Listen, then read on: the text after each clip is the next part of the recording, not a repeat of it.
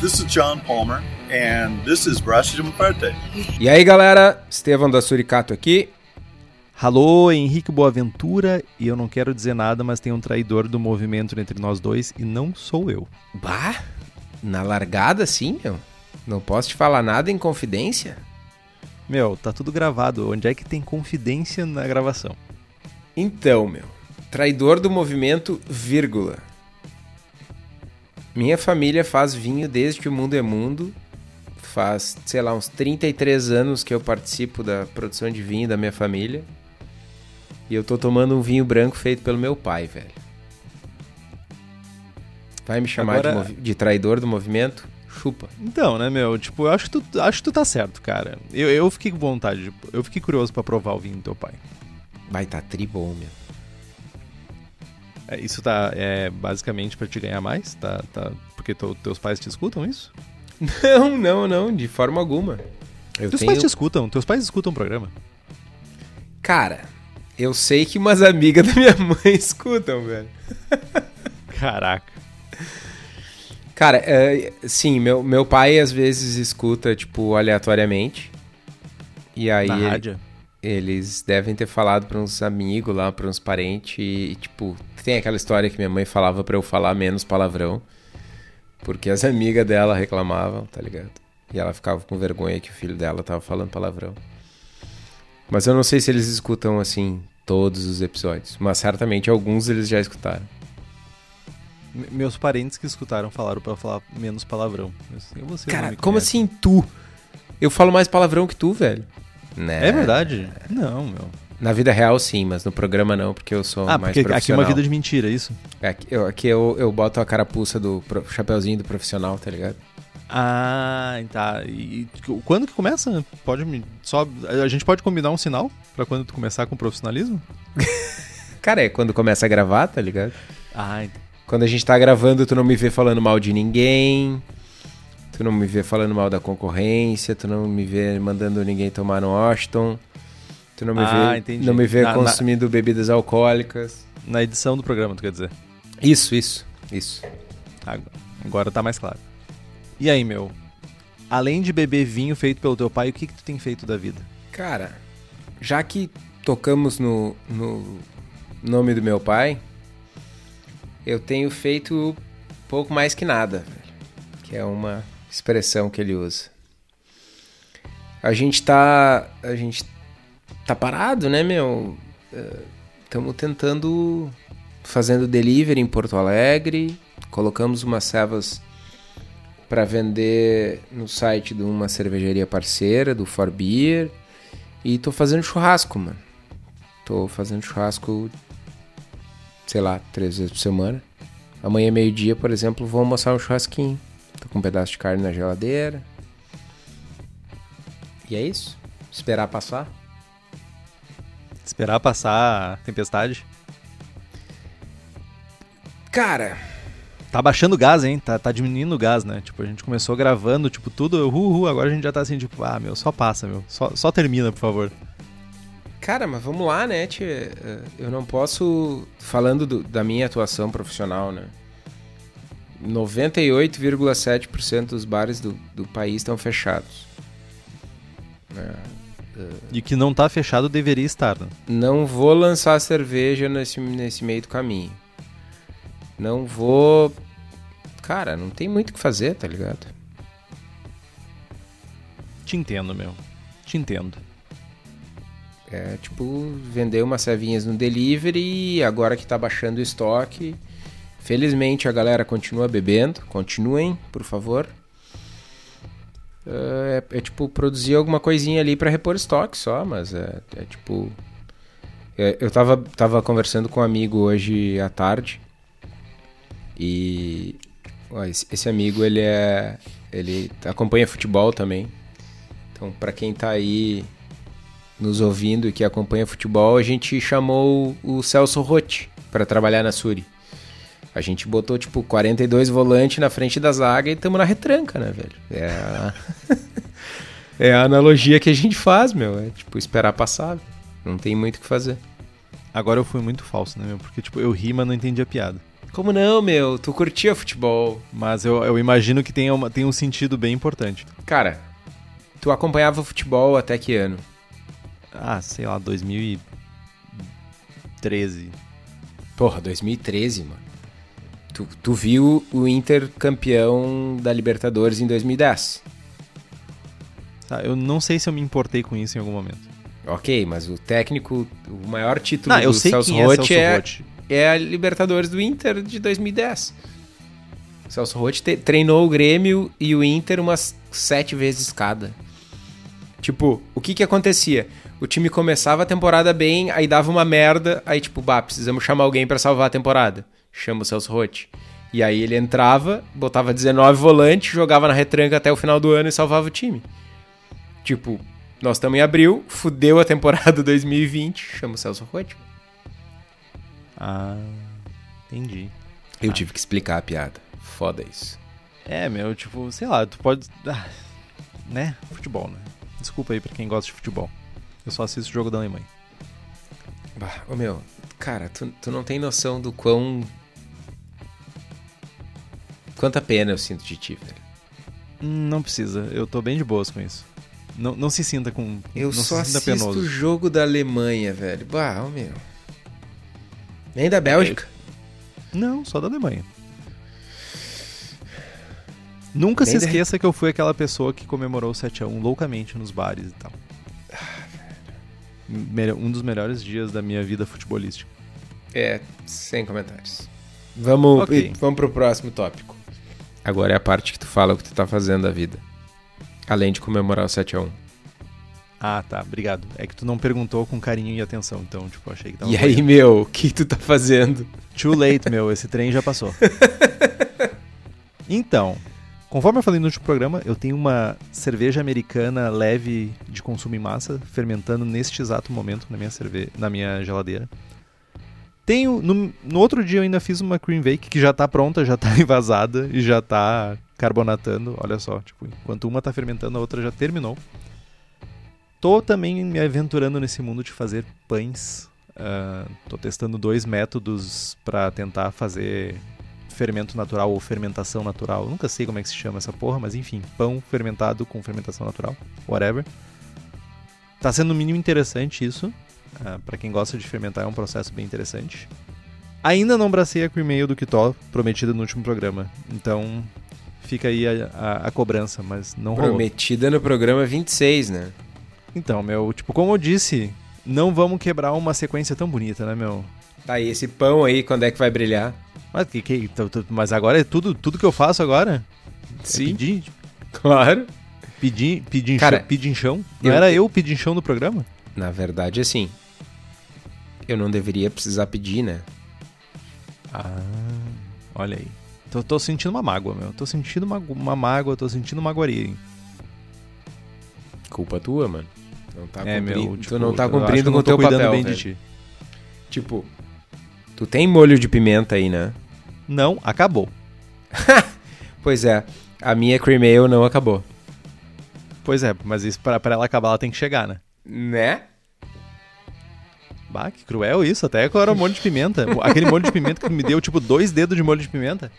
Cara, te dei 100 ml de molho de pimenta. E arde até, a, até as... Meu, até as pregas de tão forte, velho. É pra Fala comer de, ti. de Fala gotinha em ti. gotinha, velho. Que de gotinho, gotinha, meu. Zé Gotinho, o quê?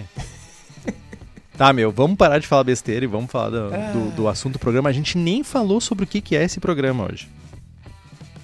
A gente começou. Até. O, já, já estamos Cara. no minuto 30 e 200 minutos. A gente nem falou sobre o que, que vai ser esse programa. Sobre o que, que vai ser o programa 56, que É um programa que eu hesitei bastante em fazer. E eu recebo essa demanda constantemente, que é como montar uma receita. E a minha, a minha, a minha reticência em fazer um programa sobre isso é porque já queria largar isso no começo do programa, nem tão no começo assim, né? Mas enfim é não tem uma receita de bolo. A gente não vai falar aqui de muitos percentuais e de abordagens muito técnicas. e sim sobre estratégia, sobre pensamento, sobre objetivo. É, digamos assim, é, é, um, é um exercício filosófico quase. Decidir e, e traçar o caminho para montar uma receita. Tem muitos estilos, é tudo muito amplo para a gente chegar aqui e dar um percentual, use tantos gramas de lúpulo aqui, tantos quilos de malte ali, tantos por cento de qualquer coisa aqui. Não, não tem como fazer isso. Né? Mas a gente uh, espera que com esse programa a gente consiga ajudar vocês que estão nos ouvindo a criar uma espécie de algoritmo ou de um processo decisório né, de avaliação de quais são os objetivos que vocês têm ao desenvolver uma receita nova e a partir daí conseguir chegar em algo mais próximo de, de uma receita ou de uma cerveja. Bonito, cara. Falou bonito. Nós queremos dar insumos para vocês construírem sua receita. Não simplesmente dar o caminho das pedras, mas indicar. Olha lá. Isso é um mapa. Você pode chegar de várias formas né, nesse resultado. Tentaremos. Boa. Vamos tentar então? Bora. Afinal, receita boa é receita copiada, né?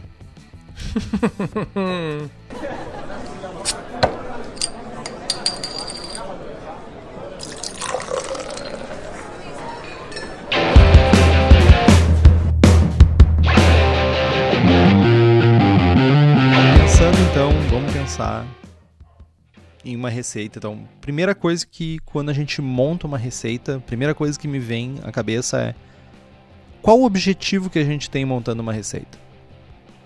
O que, que o que, que tu consegue trazer de, tipo, quais os objetivos principais de alguém que está montando uma receita? Cara, eu acho que esse é, é o primeiro questionamento, né? E a gente tem algumas opções aí. A gente pode montar uma receita para tentar adaptar, né, uma uma experiência sensorial com outra cerveja. Tipo, tomei uma cerveja comercial e gostaria de tentar algo parecido. Ou quero testar um lúpulo novo, ou fazer um dry naquela cream ale sem prestígio. Opa. Lastim, lastimável essa piada. Esse é um caminho? Lastimável. Uh, tem um evento especial, aniversário da patroa, né? Aniversário da sobrinha, Halloween, festa da firma, enfim. É bem comum o pessoal ter demandas diferentes. E, e, e, no caso de cervejarias, pode ser um lance de aumento de portfólio, né? posicionamento de marca, busca de novos mercados, novos nichos, ou até mesmo adaptar uma receita para redução de custo, né? conseguir deixar ela mais barata e manter o perfil sensorial. Então tem alguns objetivos possíveis ao se criar uma receita. E aí o primeiro passo no processo de criação de receita é entender ou identificar qual é o teu objetivo. Né? Tipo, tem o, e tem o clássico, que é o, uma categoria meio catch-all, que é tipo, porque sim. Porque é divertido né? Porque eu quero testar algo diferente. Quero fazer uma cream Vike. Nossa, inventei um estilo aqui sem querer. Tipo, porque sim, porque é divertido, porque, né? Porque agora é moda. fazer estilo Ou é moda agora. você também pode fazer uma receita porque você quer fazer todos os estilos do BJCP. E você quer braçar receitas ou se aproximar o máximo possível da origem de um estilo. Isso também é uma maneira. Sim, cara, eu, eu acho que assim, o, o, quero fazer todas as receitas do BJCP, todas as cervejas, é um objetivo. Agora, fazer a cerveja mais próximo do estilo possível, eu acho que já não é um objetivo, é, é tá um nível abaixo, é uma abordagem, é como é como tu vai fazer a receita que tu te propôs a fazer. Tipo, vou fazer uma APA. Eu posso optar por uma abordagem de estilo barra concursos. Né? Vou fazer a cerveja de acordo com o que diz o BJCP ou BA. Ou vou fazer a cerveja para tentar testar um ingrediente. Uma fruta, uma madeira, um condimento, uma erva, um malte, um lúpulo, uma levedura, uma correção de água. Né? Ou ainda vou tentar fazer aquela receita uh, buscando um perfil sensorial. Tipo, vou, vou usar um exemplo de uma APA. Posso fazer a APA perfeita do ponto de vista do BJCP. Posso fazer uma APA para testar o, lúpulo novo que chegou, o Strata que chegou. Ou posso fazer uma APA com sabor de coco porque eu tomei, porque eu acho legal e vou usar sabro. Saca? São três abordagens diferentes para o mesmo estilo, né? E ainda tem a, a, uma outra abordagem que é aquela de tipo, ok, estou no meio da quarentena, não tenho nada para beber, não tenho dinheiro para comprar e tenho aqui 5 kg de malt pilsen, 2 kg de malt pitted, Styrian Goldings e WB06. O que, que eu consigo fazer com isso? Bah, um desastre. bah, cara, que receita pro desastre. Cara, isso podia virar um desafio, né, meu? Fazer uma cerveja boa com esses ingredientes. Meu, não, não, só não. só não. Gaste seu dinheiro em outras coisas, velho. Cara, a gente podia fazer o concurso Braçagem Forte. Olha aí, ó. Ah, nós podia fazer. E, tipo, dar uns ingredientes nada a ver. Tá, a gente podia fazer com os ingredientes tudo a ver também, tá ligado? Pra beber Não, cerveja mas é boa. que tudo a ver. Já tem concurso de acerva, de conserva, de todo mundo faz concurso, mano. Bom, é um bom momento pra parar e falar sobre isso. Nós temos duas pessoas com abordagens totalmente diferentes pra fazer cerveja. Nós temos o Kitok, tipo, que vai lá e come alguma coisa assim, hum, uma cerveja ficaria muito legal com isso aqui. E tem o Henrique que é assim, tipo, hum, essa cerveja tem 400 anos. Faz muito sentido beber ela agora. Então nós temos duas abordagens muito distintas pra como fazer não, cerveja. não, não. Vou, vou discordar brutalmente, frontalmente. Ah, é? Discord. Aham. Por exemplo, no episódio anterior, falamos sobre Scottish Light. Procede. O detentor. Ah, Eu podia confirmar isso aí, mas eu acho que a última medalha em campeonatos nacionais de Scottish Light ainda é a minha. Sim, cancelaram o estilo, parece. Cara, estilo sem prestígio é foda, né? Mas enfim. Tá, uma A- coisa. Estilo sem prestígio. Apesar de ser sem prestígio, mano, eu fiz a parada. E eu me propus a fazer a parada pra ganhar uma medalha. E eu só ganhei uma medalha se está dentro do estilo. Eu me, eu me propus a abordar a cerveja do, do ponto de vista de guia de estilos. Mano, olha aqui pra mim. A gente tá a quilômetros de distância, mas olha aqui pra mim. Não fode. Como não, meu? Eu fiz o bagulho pra ganhar a medalha, velho. Tá, Qual foi a guia- última vez que tu fez uma cerveja sem estilo, sem, sem estilo, sem prestígio? Como tu mesmo sempre diz. Uh, Cream Fake? Não, primeiro que é só prestígio, meu. Estilo novinho, meu. O esti- o estilo recém saiu das fraldas, velho. Como é que tu quer dizer que isso não tem prestígio, meu? Preciso pensar. ah, pois é. Então tá, beleza. Vamos passar adiante. Então, Não, não, não, mano, não. Vamos lá. Eu não, não. Vamos passar adiante o cacete. A receita que está na, no final da pauta, que vai ser compartilhada com os nossos ouvintes hoje, daqui a alguns minutos, é uma receita de uma APA. APA não, Não tem uma- prestígio? New não tem. Não mais. Não é uma New England APA. Não é uma APA com lactose. Não é uma Haze Triple Dry Hopping. darará. É uma APA, mano. Apinha. Clarinha. Límpida. Que sono que me dá. Dry Hopping de Cascade. É sério que é dry hop com cascading? Não, é Cinco. Ah, então. Ah, vai, vai te deitar, meu. Vai te deitar. Eu aqui, louco pra pegar e fazer um. refazer um clone de uma Schneider Weiss, tipo, isolado nessa quarentena, me babando pra tomar uma Schneider Weiss, tomar uma. uma, Ralph Weizen, alguma coisa assim, e tu me vem com essas paradas, velho. Rauchweizen. Isso nem existe. Claro que existe, meu.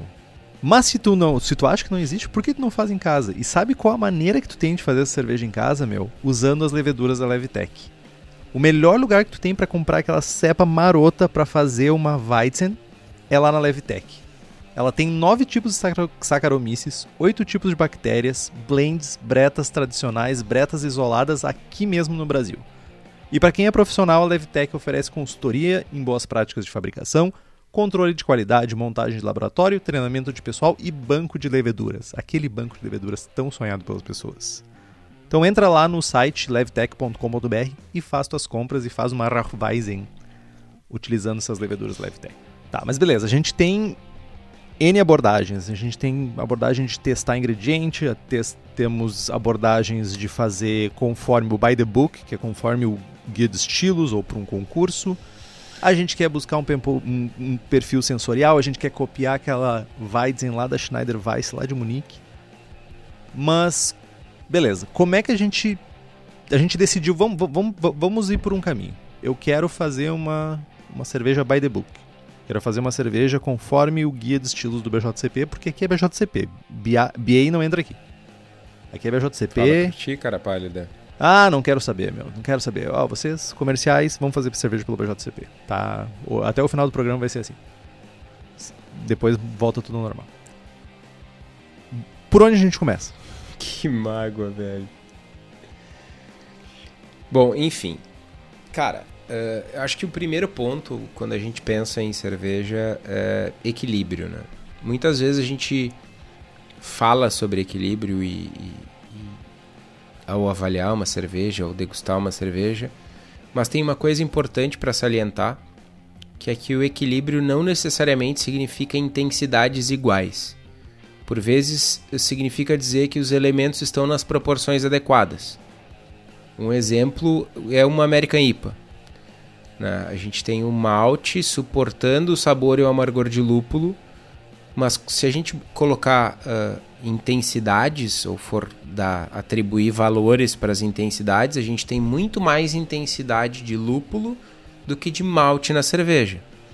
E ainda assim a gente pode tomar uma American IPA equilibrada. Né? As, os melhores exemplares são equilibrados. Significa dizer que malte e lúpulo estão na mesma intensidade? Não. Significa que eles estão naquele sweet spot, um equilibrando o outro, mas com intensidades diferentes.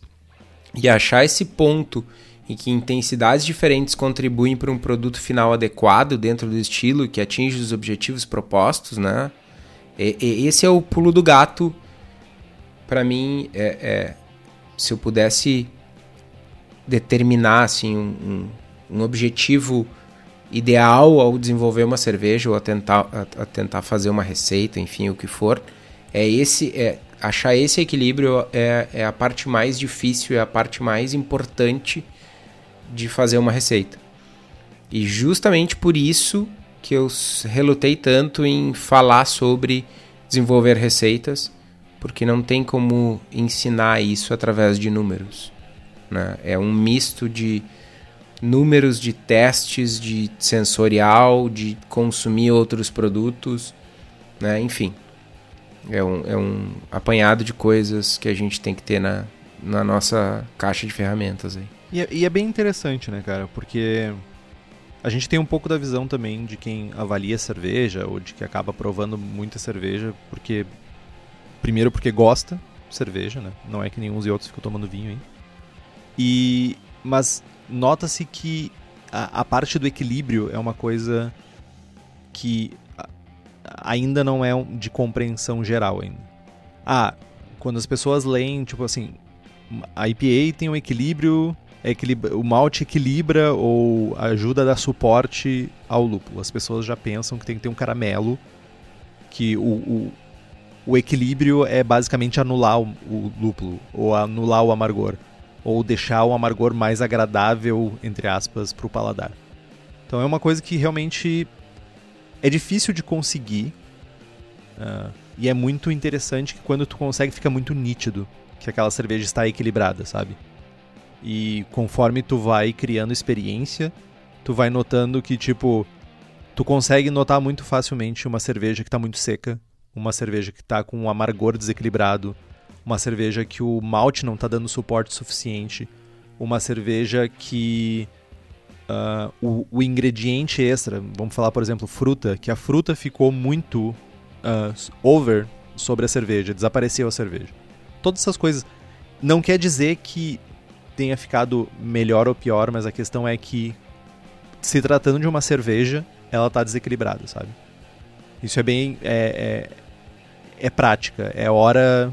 É hora na frente da, do, do, do fogão ou do, do, do, fogareiro na frente da panela fazendo serva que tu vai chegar nesse ponto, sabe? Perfeito. Outra coisa que é muito importante quando a gente está fazendo uma receita, criando uma receita, uh, de, no meio de um processo de, de interação numa receita, porque muitas vezes a gente faz a mesma receita várias vezes até que chega no momento, no sweet spot, né, no, no equilíbrio perfeito, chega no ponto que a gente quer, é manter, man, man, manter um tipo de registro né, do que, que tu está fazendo. Uh, além de muitas horas copos e muita hora, muitas horas na frente do fogão esquentando a barriga, né? Uh, esse tipo de coisa, manter registro, ele dá uma, uma ideia muito boa do que, que a gente está fazendo e como essa receita está evoluindo, né? Então, a melhor maneira que tu tem de fazer isso é manter registros muito bons do que está acontecendo. Então, tem uma frase muito interessante que eu vou atribuir ao Kitó, mas deve ter saído de um livro, que é quem não mede, não muda. Saiu de algum livro, Kitó? Ou saiu da Cara, tua, tua eu, cabeça? Eu não sei. Eu não sei qual dos meus professores na faculdade incutiu isso na, na gente, enfim. Mas é meio que um mantra dentro da engenharia de produção. É, que é, é cara, eu saí da faculdade com isso gravado na memória. Né? Quem não mede não muda. Como é que tu pode falar de melhoria se tu não sabe onde tá, se tu não sabe onde tu vai chegar, enfim. Parafraseando o, o grande pensador chinês, japonês, oriental, oriental é bom, ha, Sun Tzu, né? conheça-te a ti mesmo e o seu próprio inimigo e não perderás uma batalha. É, é a essência, né? Chapéu.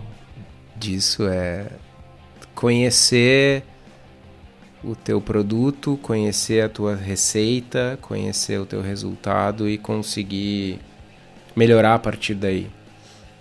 Recentemente a gente falava, rolou uma discussão no nosso grupo do, do Braçagem Forte com os apoiadores sobre cálculo de BU.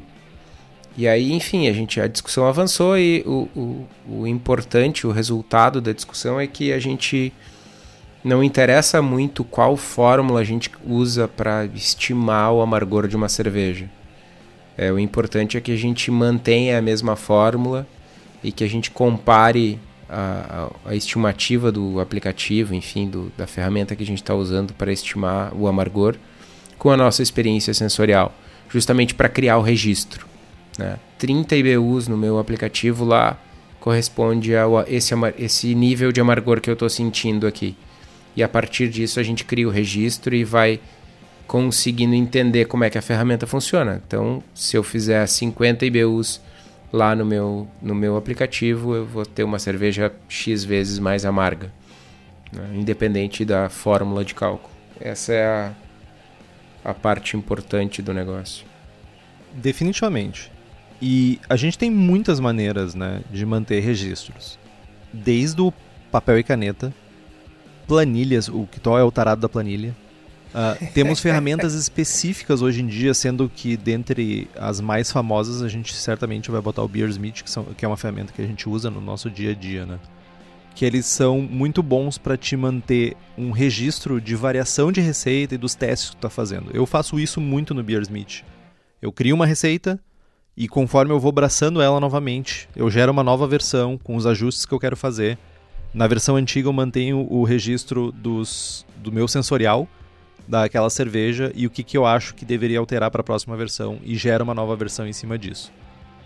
Não tem necessidade de ser uma coisa muito complexa, tipo, faz com as ferramentas que tu tem. Ah, eu não tenho grana agora para comprar uma licença do Beersmith, estamos passando por um momento um pouco ímpar. Papel e caneta, planilha. Eu já fiz uma, imprimi uma planilha do, com uh, algumas informações que eu achava importante, imprimi isso várias vezes E era a minha maneira de manter registro da abraçagem, sempre ficar precisar ficar buscando no computador, olhando no celular, então eu anotava tudo na mão mesmo. Funcionava muito para mim. E tem uma outra maneira que uh, não é muito complexa, mas é muito legal, exercita bastante, que é tipo preencher uma súmula do BJCP. O, a súmula do BJCP ela te guia um pouco por por onde tu deve ir, que, que tipo de, de coisas que tu tem que relatar sobre aquela cerveja. Aroma, uh, aparência, sabor, sensação na boca, impressão geral, que nota tu dá para cada um desses pontos. Se tu quer saber um pouquinho mais sobre isso, tu pode escutar lá o episódio 39, que é Quer saber como ser um juiz do BJCP? Pergunte-me como. Uh, nós fizemos no, aqui no Braçagem Forte um sistema bem legal para isso também. Se tu te interessou de fazer dessa forma e tu quer manter um registro das cervejas que tu está provando ou as cervejas que tu está fazendo e provando, que é o scoresheets.cc, o link vai estar no post. Ele é basicamente uma súmula do BJCP online e é uma maneira muito legal de tu manter registro das cervejas. Uh, é bem simples, ele é uma digitalização da súmula que a gente preenche em concursos e tudo isso, mas é uma maneira legal de tu manter esse registro, tuas percepções e manter uma, um, um, uma lista de evoluções que a tua cerveja está tendo de acordo com as mudanças. E isso é muito importante no processo de fazer uma receita, principalmente quando tu está buscando um sweet spot, tu tá buscando aquele perfil exatamente, quando tá, então manter esse registro é super importante. Ótimo, ótimo. Não, não poderia ter falado melhor. E, cara, antes de falar de números, né? Porque sim, a gente vai falar de alguns números. Uh, eu gostaria de pontuar algumas coisas, que é que é ainda no processo de estruturar a cerveja né, na tua imaginação antes de ir para antes de comprar os insumos, né? É importante a gente considerar que os sabores da cerveja eles respeitam uma certa hierarquia. E se perguntar quais são os principais sabores e aromas que a gente vai ter numa cerveja, numa receita que a gente está desenvolvendo é extremamente importante. Mas também identificar quais são os sabores e aromas que vão estar no segundo plano, se a gente vai querer uma nota sutil ou até mesmo imperceptível, mas que contribua de alguma forma para o resultado final. Né? Tem, tem é, é, sabido que mesmo que a gente não identifique um composto isoladamente, a presença dele pode alterar o resultado final de, de uma forma sinergética, para usar uma palavra bonita. Tem estudos que apontam para isso. Então, aquela coisa de ah, vou adicionar aqui X gramas do lúpulo Y no dry hopping, porque vai dar um caráter mais complexo de citricidade, sei lá. Faz sentido, né? Então, o que, que a gente quer com a cerveja? A gente quer algo mais uh, straightforward, mais direto, a gente quer algo com uma nuance diferente, né? Vale, vale também pensar em, em hierarquias para os ingredientes. Por exemplo, 100 gramas de Galaxy num dry hopping tem um impacto significativamente diferente de 100 gramas de Magnum. Então é importante ter isso uh, em mente, né? Que não é só um número.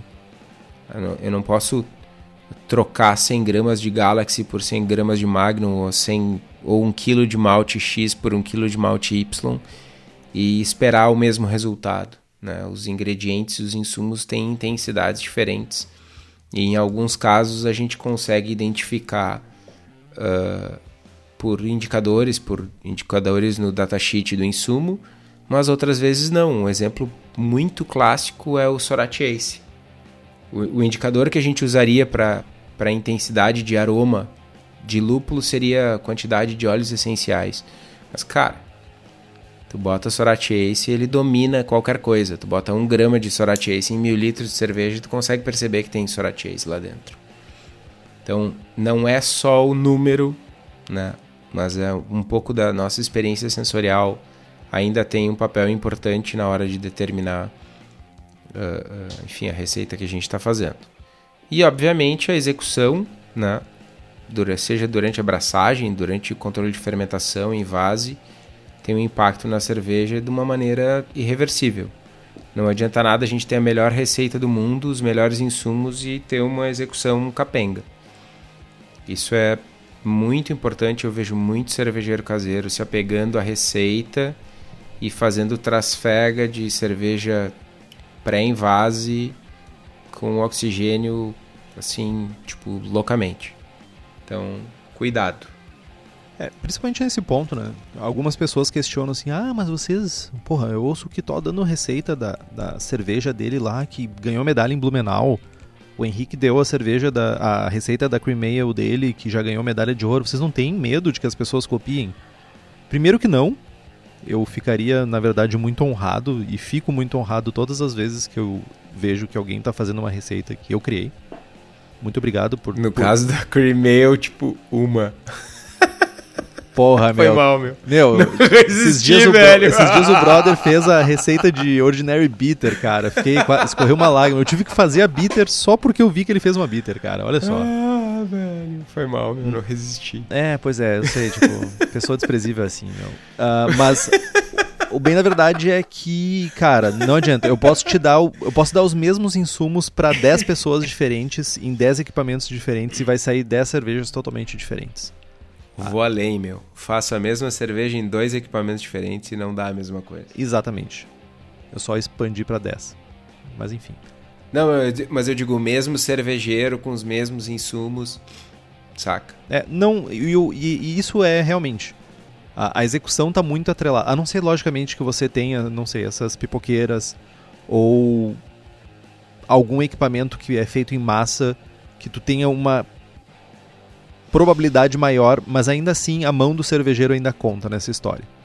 Então, cara, realmente, ter a melhor receita não quer dizer que vai sair a melhor cerveja. Mas tu ter uma ótima receita, ótimas práticas de execução da receita vão provavelmente te colocar num caminho muito bom.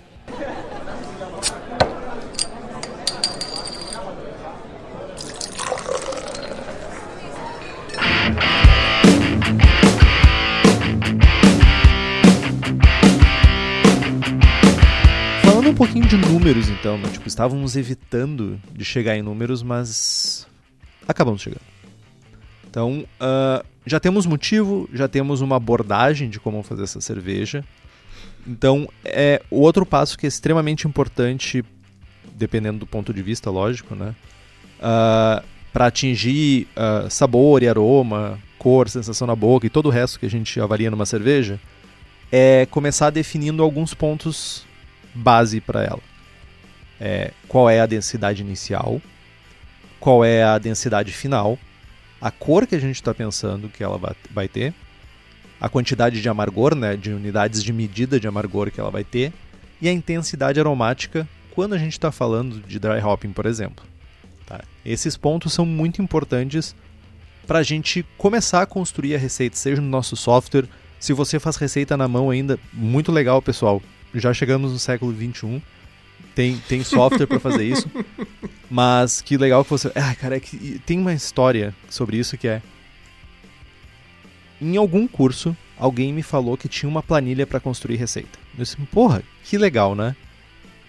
E o troço estava errado. E ele construía cerveja do jeito super errado.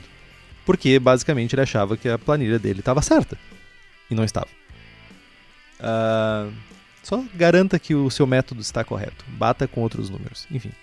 E use, ou use softwares que algum desenvolvedor ralou muitas noites a fio para fazer um software bem legal para você usar. O preço que a gente paga é bem bem bem bem justo para esse todo esse desgaste, todo esse cabelo branco, todo esse sofrimento que um desenvolvedor passou. De desenvolvedor para desenvolvedor aqui falando. Beleza, temos esses dados, temos uma densidade que a gente quer, cor, amargor, densidade final e uma intensidade aromática. Mas eu não quero saber de intensidade aromática de dry hopping porque eu estou fazendo uma German Pils. Foda-se. Uh, para calcular o grain bill, não tem uma receita de bolo, não tem um caminho das pedras que vai funcionar para toda e qualquer receita. Uh, além de insumos, a gente está falando de muitas outras variáveis que vão influenciar nisso e cada escola tem a sua variável. Mas uma abordagem bem interessante e que faz bastante sentido para nós é construir a receita de acordo com o perfil e cor do malte. Então, explicando um pouquinho então o que, que, que, que a gente chama né, de construir a receita de acordo com cor e perfil de malte. Pensa numa cerveja clara.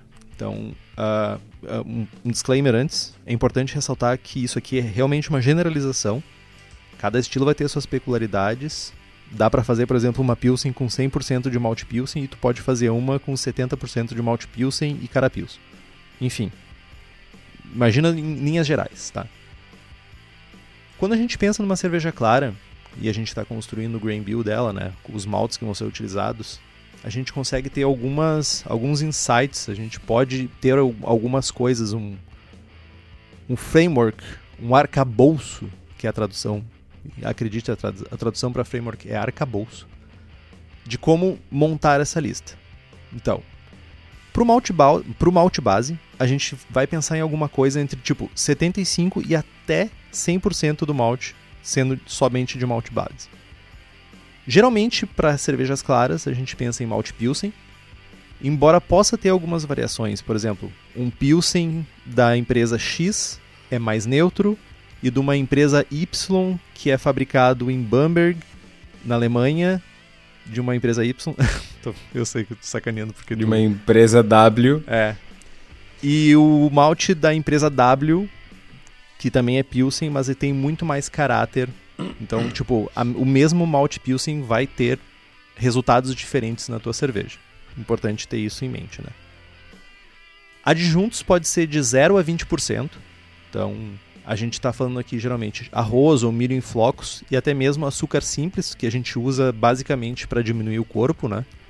Pra, pra, ó, apesar de que o milho também impacta um pouco em sabor, mas arroz, arroz e o açúcar simples eles são usados basicamente para diminuir o corpo.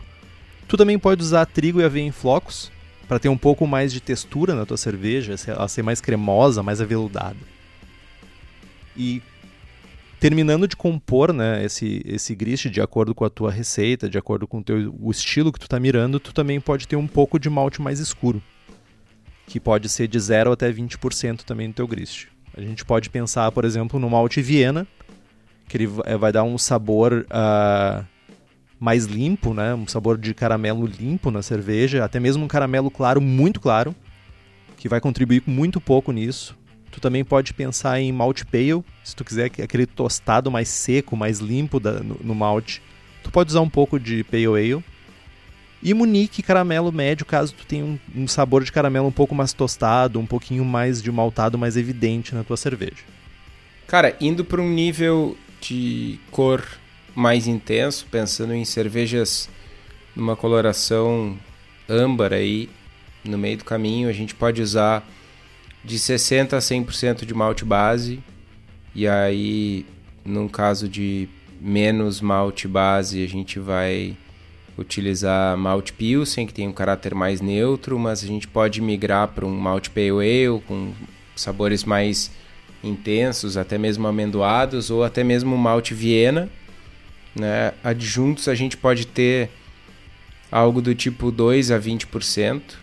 Pode usar centeio para ter um pouco de cremosidade, um pouquinho de, de condimentado também, que, que o centeio traz, um pouco de picância.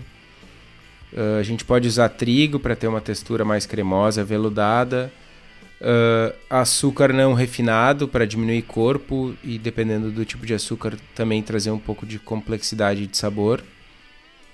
Uh, cervejas âmbar ainda tem espaço para maltes um pouco mais escuros, que vai de 2 a 40%, podendo ser malte Munique, por exemplo, para ter um caráter mais de tosta, de casca de pão tostado, malte melano ou aromático, que são que é um, sei lá, um turbo Munique, né, um tostado mais intenso, uma nota de cookie, uma nota de bolo. E também malte biscuit, é um malte mais difícil de encontrar, mas que traz sabores de tosta bem uh, uh, únicos para a cerveja. A gente pode usar ainda maltes caramelo, uh, até 10%, e aí maltes caramelo claro até 20 Love Bond vão trazer uma nota de caramelo leve, maltes de caramelo médio de 50 a 60 Love Bonds vão trazer notas de caramelo, notas de passas e os maltes caramelo mais escuros de 65 a 120 Love Bond vão trazer passas tostadas, frutas secas, açúcar queimado, né? vão trazer um caráter de complexidade bem mais intenso. E ainda a gente pode usar maltes torrados, menos de 5%, porque senão a gente estoura a cor da cerveja. Né? Malte black, malte carafa, principalmente para cor, para correção de cor, né? para trazer um tom mais avermelhado para a cerveja, mas sem trazer uma contribuição de sabor muito intensa. Continuando na escala então de, de intensidade de cores, né, a gente vai para cervejas avermelhadas e marrons. Né? Uh, o malte base, que geralmente é de 75 a 100%, ele vai ser composto geralmente por malte pale, para esses sabores mais leves, amendoados, ou por Viena e ou Munique, né, que tu também pode trazer. O Viena trazendo um pouquinho mais de tosta, um pouquinho mais de casca de pão, Munique um pouco do maltado mais intenso, um leve caramelo. Nessas cervejas também ainda se usa adjunto. Uh, tu pode, uh, de 1 a 20%, tu poderia usar centeio e trigo para cremosidade um, ajudar na sensação na boca. Tu também poderia usar trigo para ter uma textura mais cremosa e aveludada. Evoluindo um pouco na cor e também nos sabores, né? indo um pouco para os maltes mais escuros, que vão compor de 2 a até 20% do grist. Assim como no, nas cervejas âmbaras, melanoidina e aromático, que ajuda a dar esse sabor de cookie, dessa essa complexidade um pouco maior na cerveja. E malte biscuit e brown malt, que não é tão comum de achar aqui, que eles vão contribuir com um sabor de tosta bem interessante. Isso aqui a gente está falando em camadas né, de intensidade quando a gente está construindo o grist. Uh, maltes caramelo ainda pode ser usado de 1 a 10%, seguindo as mesmas, as mesmas descrições que o tu falou. Claro, de 10 a 20 Love Bond para caramelo leve, médio de 50 a 60 para um leve, um caramelo um pouco mais intenso, com aromas de passas. O escuro de 65 a 120 para essas passas mais tostadas. Uh, frutas cristalizadas, um aroma de, de açúcar queimado, que também pode trazer mais layers para tua cerveja. E os maltes torrados, tipo malte black ou carafa, que também vão ser usados especialmente como contribuição de cor, não necessariamente como contribuição de, de sabor ou aroma. E se usados dessa forma, vão ser mais uh, como uma nota de segundo plano. E finalmente, falando de cervejas escuras, cervejas pretas, a gente vai ter aí de 80 a 100% de malte base né? Malte Pale Ale para sabores menos intensos, malte Munique para sabores mais maltados, mais tosta. A gente pode ter caráter de, a gente pode ter uso de adjunto que vai de 2 a 10%, aveia, trigo, cevada em flocos para cremosidade, sensação na boca e textura. Trigo para uma sensação mais cremosa, um caráter mais aveludado. E aí a gente pode ter maltes eh, um pouco mais escuros, de 2 a 20%. Malte melano ou aromático para sabores de cookie, bolo, né, notas de melanoidina. Malte biscuit ou brown para sabores de tosta e malte munique, caráter de tosta mais leve, um caráter maltado. Pode também ter notas, ter maltes caramelo, algo do tipo até 10% mesma mesma contribuição que a gente falou antes, né? Caramelos claros até 20 Love Bond para uma nota de caramelo leve, até 60 Love Bond para uma nota de caramelo e, e aroma de passa e acima disso até 120 Love Bond passas tostadas, frutas secas, um pouco de açúcar queimado.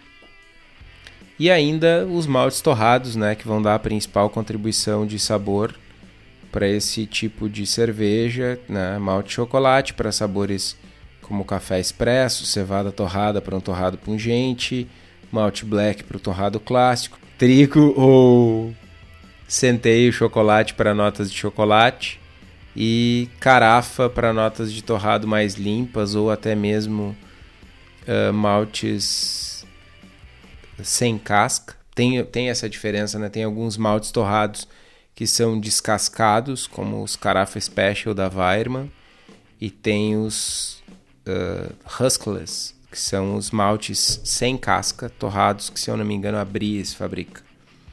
Tem uma diferença sensorial importante aí. Ambos têm um, um caráter uh, mais suave quando comparados com o malte black. Ou até clássico. mesmo a cevada torrada, né? Exatamente. Mas nós temos uma grande facilidade, um grande facilitador, na verdade, porque tu encontra todos esses maltes lá na cerveja da casa. Que além de vender insumos, ainda fabrica equipamentos foda voltado para o mercado cervejeiro caseiro. Então fica ligado lá no Instagram da Cerveja da Casa, no Facebook da Cerveja da Casa, que eles estão sempre lançando novidades para facilitar a nossa vida de cervejeiro caseiro. Para quem é da região metropolitana de Porto Alegre, tu pode dar uma telefonada para eles, fazer uma encomenda e buscar lá no espaço da Cerveja da Casa, na rua Paracatu 220, no bairro Igari, em Canoas, no Rio Grande do Sul. Ou você pode também pedir, fazer uma tele, uma, um pedido de uma tele, você também pode fazer um pedido pelo site. Tudo isso tu encontra lá no site da Cerveja da Casa, que é www. Caralho, foi uma mais. Que é www.cervejadacasa.com. E lembrando que apoie quem nos apoia. Momento super importante, sempre importante e mais importante agora. Uma coisa que eu queria comentar sobre essa lista de maltes, que eu tenho certeza que alguém já deve estar se perguntando. Bah, meu, mas se somar tudo isso dá mais de 100%. Tá, não seja, não seja uma pessoa assim. Uh, primeiro, não seja essa pessoa. Não seja, não é legal. Segundo é que isso aqui são, de novo, são generalizações quando a gente está falando de cervejas claras. Uh, você vai usar isso ao, a seu favor para construir a lista de maltes que você vai construir. Por exemplo, vamos usar um, um exemplo bem simples tu pode pegar, vamos pensar numa cerveja clara. Você pode pegar e fazer uma German Pils utilizando 100% de malte base, tranquilamente. Ou você pode pegar e também fazer uma German Pils com 90% de malte base e um caramelo muito muito claro, tipo um carapils, usar 10%. Então é 90 e 10%. Então você vai jogando com as coisas, jogando com, essa, com essas ideias de malte que a gente deu aqui, para construir sua receita, para construir esse, esse backbone, né, esse esqueleto da receita usando os maltes. Então use isso a seu favor. Não, não, não precisa ser by the book, ah, mas tipo, eu estou usando 79% de malte base numa cerveja escura. Ok, meu velho. Tipo, eu tenho certeza que tem uma explicação para isso. E tá sussa. Tá? São só generalizações que a gente está fazendo aqui. Cara, eu não poderia até poderia, mas não vou falar melhor. uh, yeah. Uh, pelo lado de lúpulo, né? No meu lado, lúpulo é lúpulo clássico, né? Que toque pode falar mais de, desses lúpulos modernosos aí. Eu só uso o lúpulo modernoso para fazer cream Vake e para fazer os meus estilos do BJCP, que boa parte dos que são com lúpulos modernosos já foi pro espaço. Mas o já lúpulo... fez Double IPA? Já. Eu tomei? Não sei. Talvez. Tava boa? Tava bem legal. Hum. Mas não é essas Double IPA que, tipo, leva 50 gramas por, por litro de, de lúpulo, tá ligado? É uma, uma Double IPA clássica. Não, não era. Clássica, e também. Tipo, e ela, 30% de caramelo. Não, não, não é clássica, tipo, não é Brazilian Style Double IPA. Uh, o lúpulo, ele é uma ferramenta que, além do amargor e de aromas e sabores, ela também fornece um ponto de equilíbrio, tá? para a cerveja. Ela equilibra os sabores maltados e o adocicado que os grãos têm. Lógico que o papel dela pode ir muito além disso, muito além de simplesmente ser uma maneira de diminuir o dulçor ou de diminuir a sensação de dulçor que a cerveja tem. Uh, um primeiro passo importante é definir o qual é o papel que o lúpulo vai ter na tua cerveja. Ele vai ter um papel simplesmente de suporte, de equilíbrio, né? Se ele estará em equilíbrio de forças, ou, por outro lado, né, pensando em cervejas mais amargas, como IPAs, Double IPAs, American Pale Ales, se ou ele... até mesmo uma Cream Vake. Ou até mesmo uma Cream Vake, por que não, né? Olha só, estilos, né? Uh, se ela vai ser o principal elemento da cerveja, se ela vai ser o, a coqueluche, que ela vai brilhar mais do que tudo. A coqueluche. Eu ouvi outra pessoa essa semana falando coqueluche, cara. Só que. Cara, devia ser uma velha de 90 é. anos falando que tava mal e precisava ir pro hospital, tá ligado? que ah, merda, Pior que era mais ou menos nesse contexto, mas tudo bem. Então, para auxiliar a determinar essa intensidade de amargor, né, a gente utiliza o que a gente já comentou em outros programas, que é a relação BU-GU, né, que é Bitterness Unity, que é unidades de amargor, para Gravity Unities, unidades de densidade. Né. Então, quando a gente pensa em cervejas extremamente maltadas, a gente está falando de uma relação entre 0,3 e 0,37. Subindo um pouco a barra para cervejas levemente maltadas, 0,37 a 0,44. Cervejas onde tem um equilíbrio entre amargor e malte, 0,44 a 0,53. Cervejas levemente lupuladas, a gente está falando de uma, uma American Pale Ale clássica, talvez uma Blonde clássica, uma, uma American Blonde Ale clássica, 0,53 a 0,66. E quando a gente está falando de cervejas extremamente lupuladas, essas maluquices que o Kitó faz, por exemplo, de 0,66 a mais de 0,87. O céu é o limite. O céu é só uma promessa. Falar de lúpulo não é só.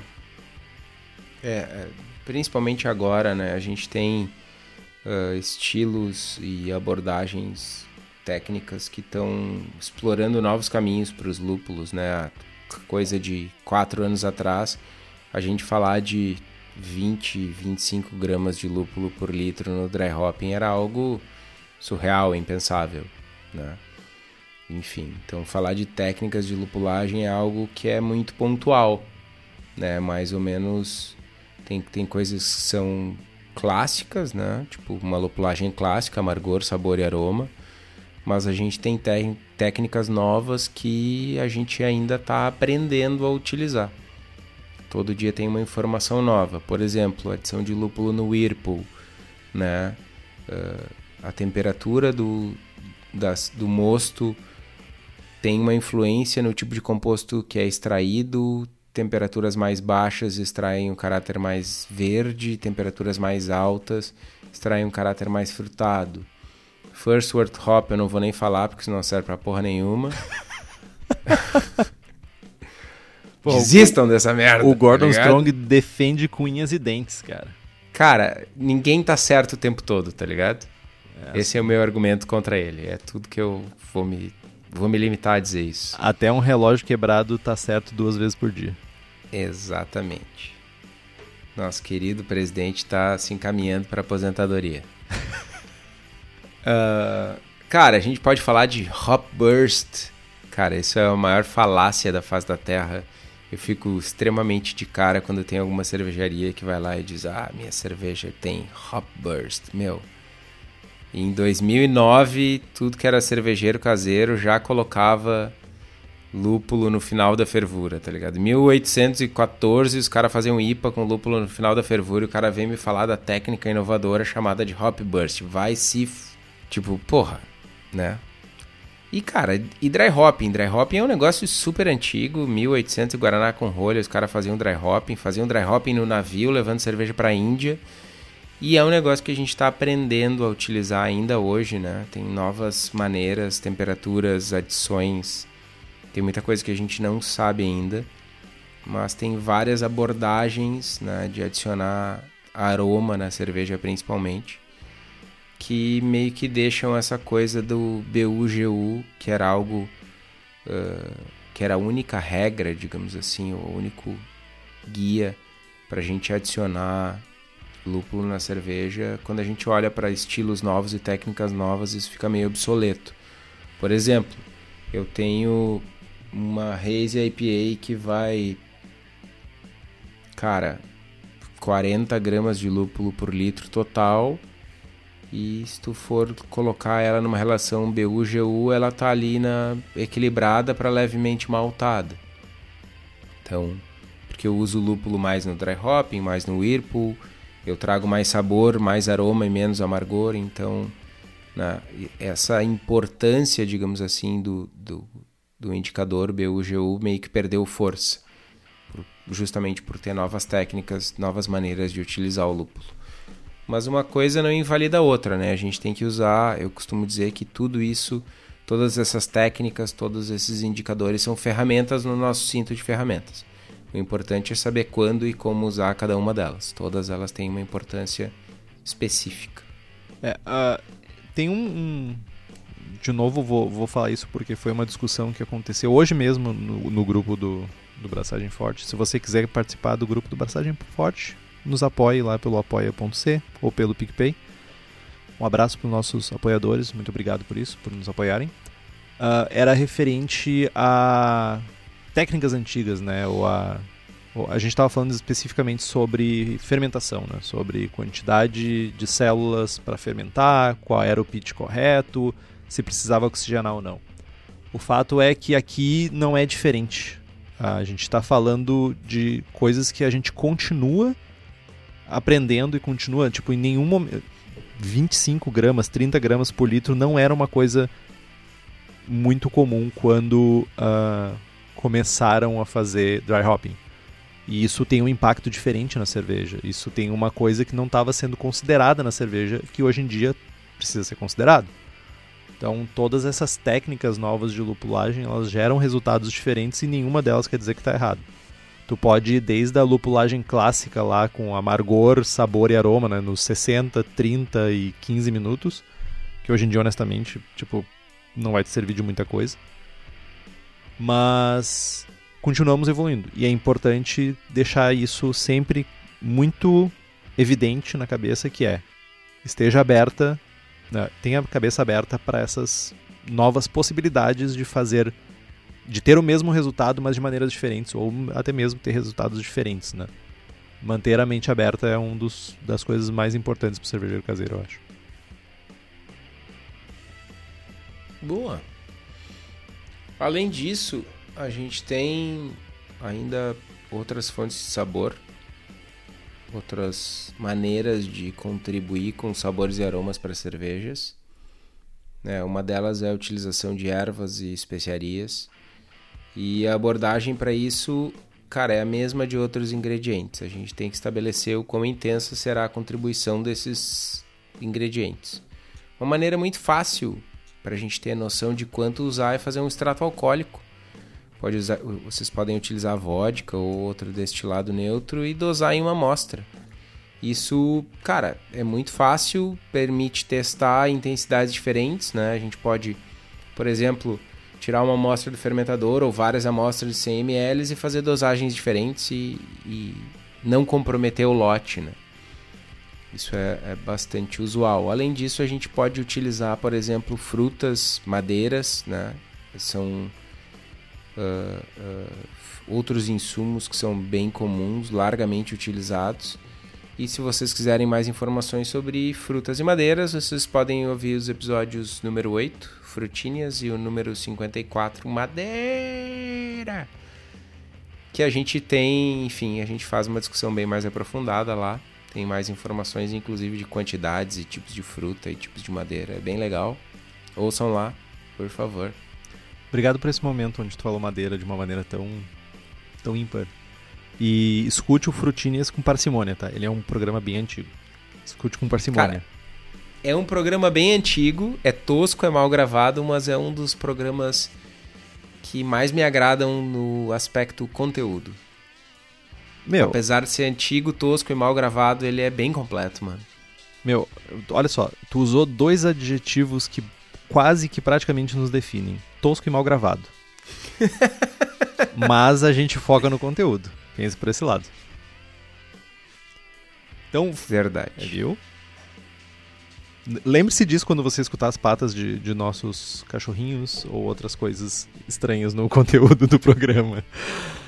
Cara, falando em levedura e característica de fermentação, tá? Uh, mais do que certo ponto, né, a levedura ela é determinada pela tradição e pela história do estilo. Né? Existem dezenas de estilos que estão in, intimamente ligados ao perfil sensorial trazido pela levedura indicada para aquele estilo específico. Uh, ainda assim, o cervejeiro tem que estar atento ao perfil sensorial que cada cepa específica pode trazer para a cerveja. Algumas coisas que a gente precisa uh, ter na nossa mente quando a gente estiver escolhendo uma cepa de levedura para fermentar nossa cerveja. Qual é a capacidade de atenuação dela? Qual é o perfil de éster que ela gera, ou se ela não gera? Se ela é uma, uma, uma levedura POF positivo, que é fenólico mais, né? POF mais, que é se ela gera ou não fenóis. Que fenóis que ela gera? Se ela tem algum caráter sulfuroso? Se ela produz diacetil em excesso? Tudo isso são exemplos de características que podem mudar qual cepa que a gente vai escolher para fazer o mesmo estilo. Isso é bem importante. Numa abordagem não tão vinculada a estilos, temos em, é importante ter na nossa cabeça né, qual o papel que queremos que a fermentação desempenhe, ou as características de fermentação desempenhem na nossa cerveja, funcionando como tipo um pano de fundo, ou se vai ser uma, uma cepa que vai ter um caráter principal. Um exemplo clássico é quando a gente fala, por exemplo, vamos de novo no exemplo da German Pils. German Pils a gente quer um caráter extremamente neutro de fermentação lager, limpo, crisp. Por outro lado, praticamente todas as cervejas belgas tu quer um caráter de esterificação específico de alguma cepa. Ah, na Double eu quero um caráter X, na Triple eu quero um caráter Y. Numa fermentação mista, numa fermentação espontânea eu quero um caráter Z. Então, tipo, aqui, cada uma dessas leveduras elas vão desempenhar papéis totalmente diferentes na cerveja, mas ainda assim vão estar tá, uh, desempenhando o seu papel, vão estar cumprindo com o seu objetivo. Fazer uma cerveja neutra, fazer uma cerveja esterificada ou fazer uma cerveja, tipo, com um caráter wild maluco que, tipo, vem de fermentação espontânea, por exemplo. Independente disso, é muito importante sempre seguir as recomendações de temperatura para cepa e sempre ter um pitching rate adequado para ter uma fermentação saudável e sem off flavors. E se vocês quiserem saber mais sobre desenvolvimento de receitas, vocês podem comprar os livros que estão no post que a gente vai indicar agora. Vocês não pagam nada mais por isso, a gente ganha uma beiradinha. É o Radical Brewing Recipes, Tales and World Altering Meditations in a Glass, do Randy Mosher. O Mastering Homebrew The Complete Guide to Brewing Delicious Beer, do Randy Mosher também. O Modern Homebrew Recipes, Exploring Styles and Contemporary Techniques, do Gordinho Forte. E o How to Brew, do John Palmer, Deus Palmer, meu brother, faixa. Eu queria acrescentar também nessa lista de livros um que é bem interessante, que tem uma abordagem bem mais, bem menos focada em estilo e mais em construção de receita, que é o Design Great Beers do Ray Daniels. Ele também é bem interessante para ele não se foca tanto em estilo, mas ele foca em pontos importantes de construção de receita. É bem interessante, é bem técnico. Vale a pena também ter ele na tua biblioteca. Uh, o que eu acho legal é que às vezes a gente não tem nenhum ponto de partida para uma receita. E algum desses livros eles trazem pontos de partida bem interessantes. Tipo, você não precisa e não deve copiar as receitas, mas tu pode pensar mais ou menos de onde, a partir de onde tu pode iniciar a construção da tua receita. E como eu disse no início do, do programa, né, cara, que eu já me esqueci o que eu falei, receita boa é receita copiada. Ah, tu é um sem caráter, velho. Eu nunca disse que eu tinha caráter.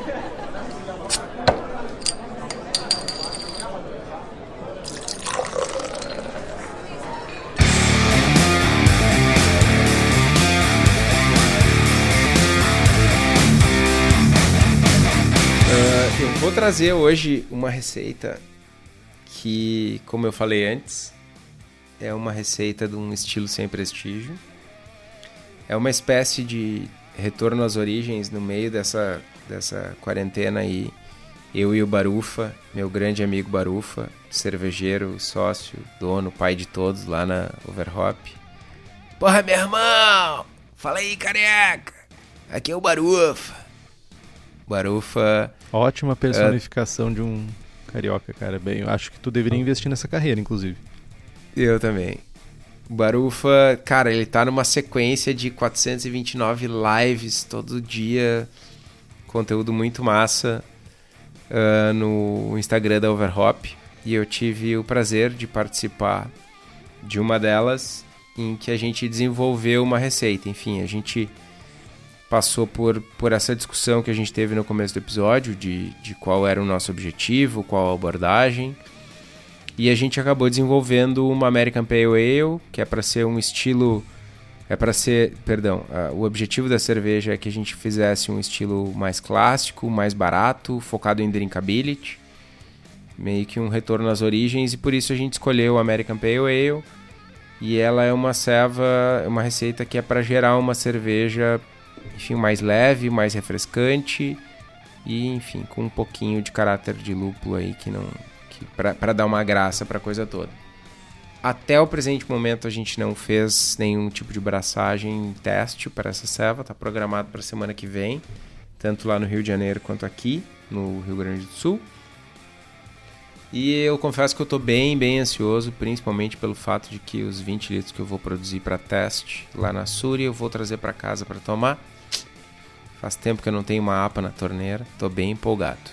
Eu, eu só queria dizer que tem muita cerveja onde lúpulo não é o principal componente, que é muito foda, tá? Tipo o quê? Scottish Heavy? Nossa, que legal. Me segura. Alguém me segura. Eu vou pular da cadeira. Eu preciso pegar uma Scottish Heavy.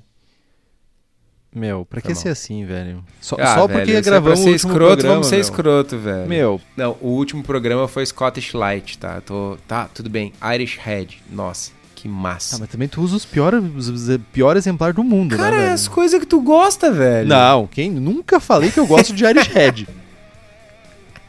nunca, você nunca me ouviu Ah. falar assim, vou fazer uma Irish Head agora porque eu tô com vontade de tomar uma Irish Head. Irish Head é sem prestígio pra ti, então. Meu, eu jamais, vou, eu Checkmate. jamais vou falar Chupa. sobre isso. Você não vai ouvir isso saindo da minha boca. Chupa, velho, chupa. Ah, ô meu, fala comigo. Irish Head é sem prestígio. Repete comigo. Irish Head é uma cerveja que não me empolga. Ah, fala, meu. Irish Head não tem prestígio algum. Tá, eu, Repete eu, eu, comigo. vou, eu vou fazer um segundo desafio. O primeiro desafio é tomar, fazer a, a Cream Ale. A segunda é fazer uma Irish Head legal que o Kitó vai curtir. Nossa, vai ter dry hopping? Não. Que fruta tu vai usar? Vai ter lactose? Meu, tu Vai tá, tu, tá, hazy? tu tá ligado que tu tá mais próximo de uma sobremesa do que de uma cerveja, né, meu? Ah, meu. Deixa eu falar da receita da APA aqui. Vai, velho. fala, fala, fala. Então, gurizada, a OG projetada para essa cerveja é de 1045, uma FG de 1010, 7 SRM de cor, 35 IBUs, 4.7 de álcool, 60 minutos de fervura. O grist é composto de 90% malte Pilsen e 10% malte Caramunique 1. A lupulagem são 12 IBUs de Simcoe e 11 IBUs de Mosaic a 10 minutos do fim. Depois 13 IBUs de Simcoe e 13 IBUs de Mosaic por 10 minutos no Whirlpool a 80 graus. A mostura vai ser 60 minutos a 66 graus com 10 minutos de mashout a 78. A gente vai utilizar a levedura American Ale da Levtech, vai fermentar a 19 graus e depois que a cerveja estiver fermentada, a gente vai adicionar 4 gramas por litro de dry hopping a 0 graus por 3 dias, metade 5 ou metade mosaic. Uma semaninha de frio e bora pro post mix. Agora eu acho que é um momento, nesse momento de, de encerrar, eu acho um momento bem interessante pra gente fazer uma análise dessa tua receita. Considerando que ela é uma cerveja que entra ainda nas cervejas claras, certo? 7 SRM dá pra considerar que é uma cerveja clara. Sim? Sim. Perfeito.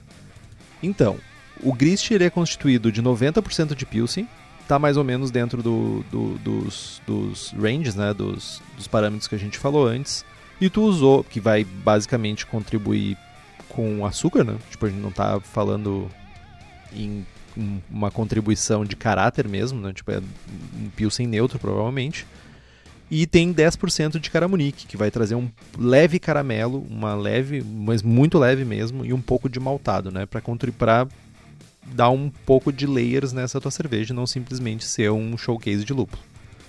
Dá pra entender mais ou menos Exatamente. isso? É isso? Suporte. Exatamente. Perfeito.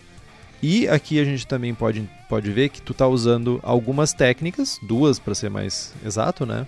De fazer ah, a lupulagem, né? De qual- como é que tu tá. E pela, pela técnica que tu, tu tá usando aqui, a gente pode ver que tu tá focando muito em aroma e sabor.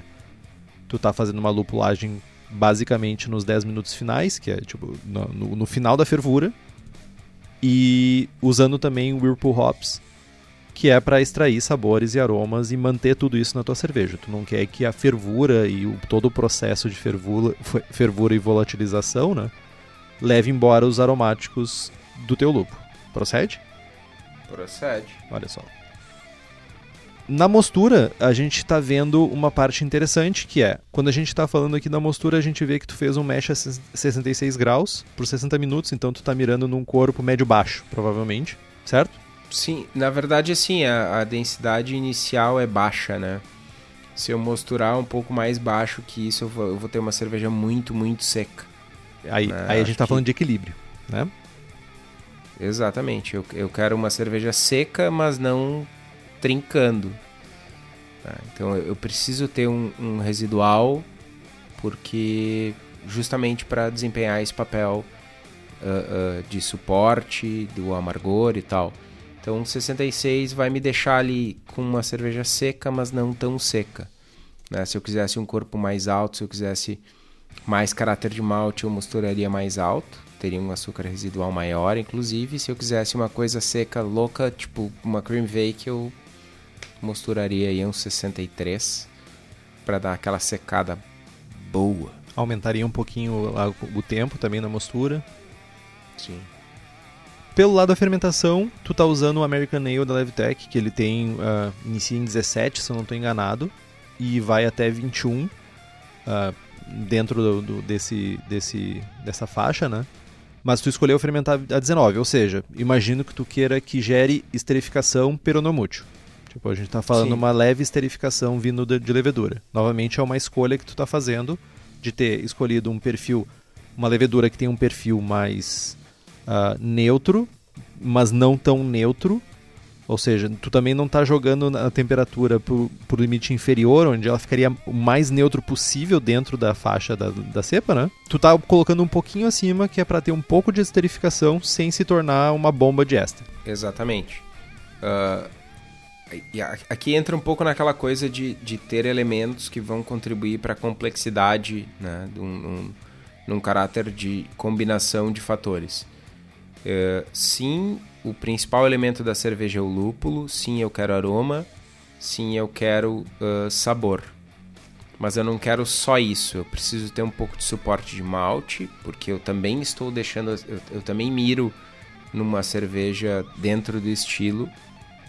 E um pouco de caráter frutado de fermentação contribui para a percepção de aroma e sabor de lúpulo que também, se a gente for olhar as notas de Cinco e principalmente Mosaic, tem um caráter cítrico, um caráter fruta amarela, né? Então esse caráter de levedura não precisa ser tipo uma bomba de éster que vai aparecer numa intensidade similar ao do lúpulo, mas vai estar tá ali num segundo, terceiro plano, né?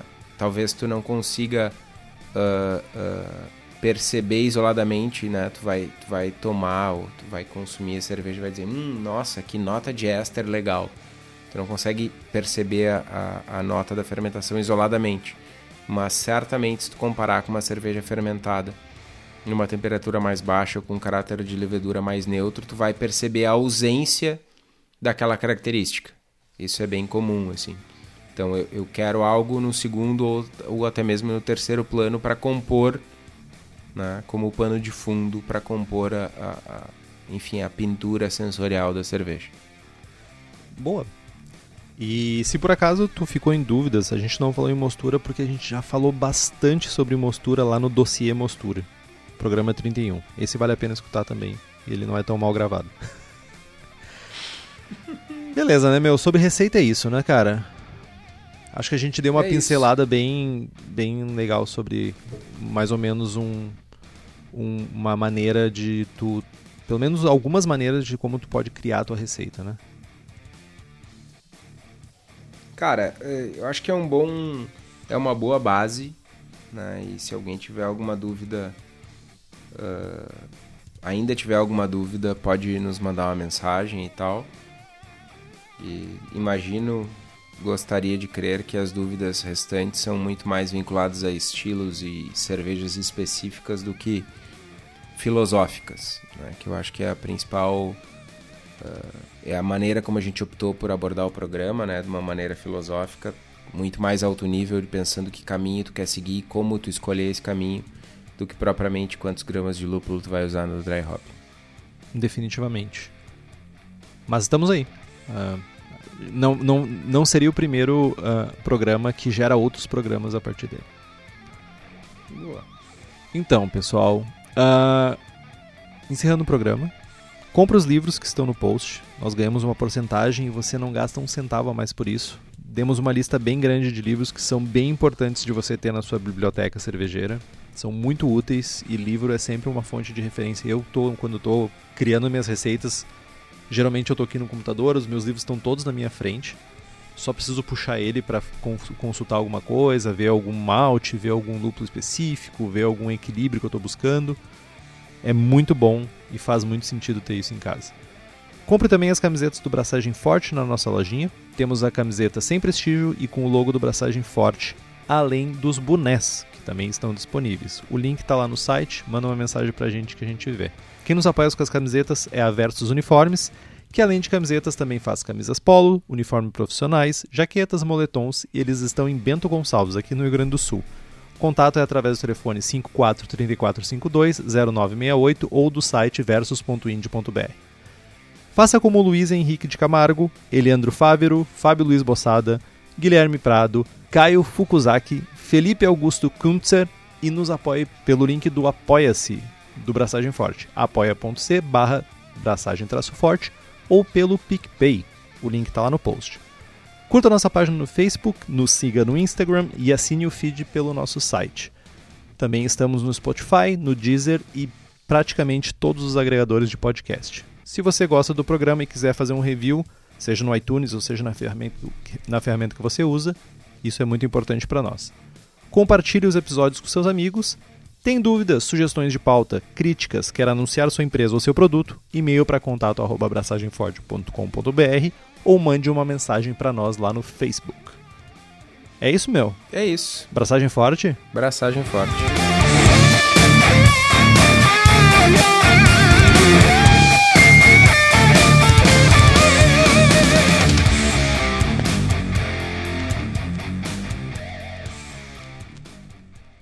Eu adicionei um livro, que é o Modern Homebrew Recipes, do, do, do Gordinho.